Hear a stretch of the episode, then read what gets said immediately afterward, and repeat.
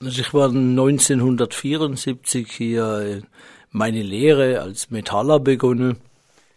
Und da sind wir noch in der Gundramstraße. Da waren die Firmen noch nicht im Industriegebiet, sondern in reine Mischgebiete.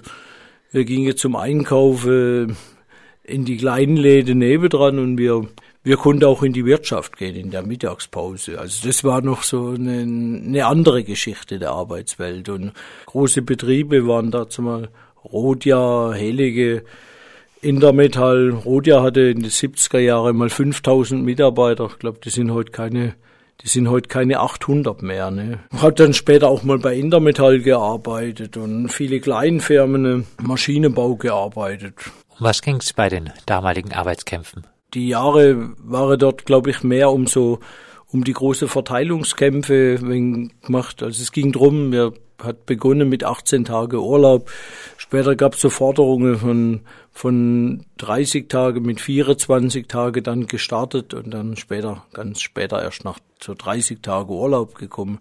Wie war damals die IG Metall? Als ich früher in die Gewerkschaft eingetreten bin, da hatten wir noch die Leute damit geworben, dass man gesagt hat, ja, es, es würde ja einem die Beerdigung schon bezahlt. Was bleibt in Erinnerung von Gruppierungen wie der DKP? Auf das Tablett kam, kam die KPD und so, weil es um diesen Radikalerlass ging. Ne? Und dieser Radikalerlass ist eine spannende Geschichte. Das war noch unter Willy Brandt, ne? wo man dann Leute gesagt hat, die diese Einstellung hätte, dass sie zumindest in gewisser Arbeitswelt nichts verloren hätte. Also ganz stark war die Bildung. Es gab viele Lehrer, die von betroffen waren. Es gab diesen, den heutigen Betriebsratsvorsitzenden der Post, Werner Siebler, ne? Da war es dieses Plakat immer, da war er mit seinem Postmoped auf dem Plakat war, hieß es, Werner Siebler muss Briefträger bleiben, ne? Dann wurde dann erst viel später wieder eingestellt. Was bleiben für Arbeitskämpfe in Freiburg in Erinnerung? Was hat bewegt? Wichtig oder nachhaltig oder wo man denkt, sie hätte irgendwas Großes bewegt glaube ich, hat Freiburg hier keine Geschichte in, in der großen Arbeitswelt. Hat ja auch mal ein Stück hier Radio gemacht und so.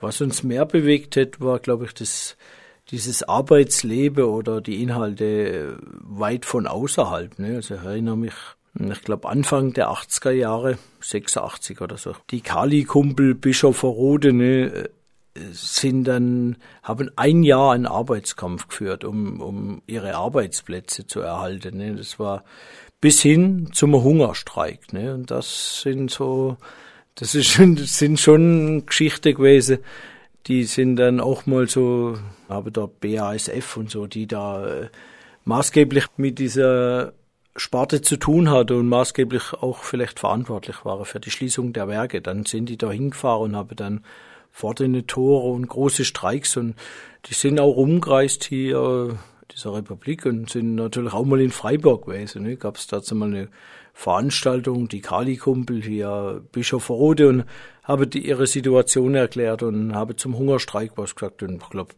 also ist natürlich schon eine Nummer, wenn man sagt, äh, man tritt in Hungerstreik für Arbeit. Ne? Also das ist schon. Wo gab es Reibungspunkte innerhalb der Gewerkschaft? Es war sehr schwierig an Plätze wie in, in Wiel, wo wir natürlich sehr aktiv waren und das uns ganz wichtig war und weit getragen hat und meine erste politische Auseinandersetzung überhaupt war.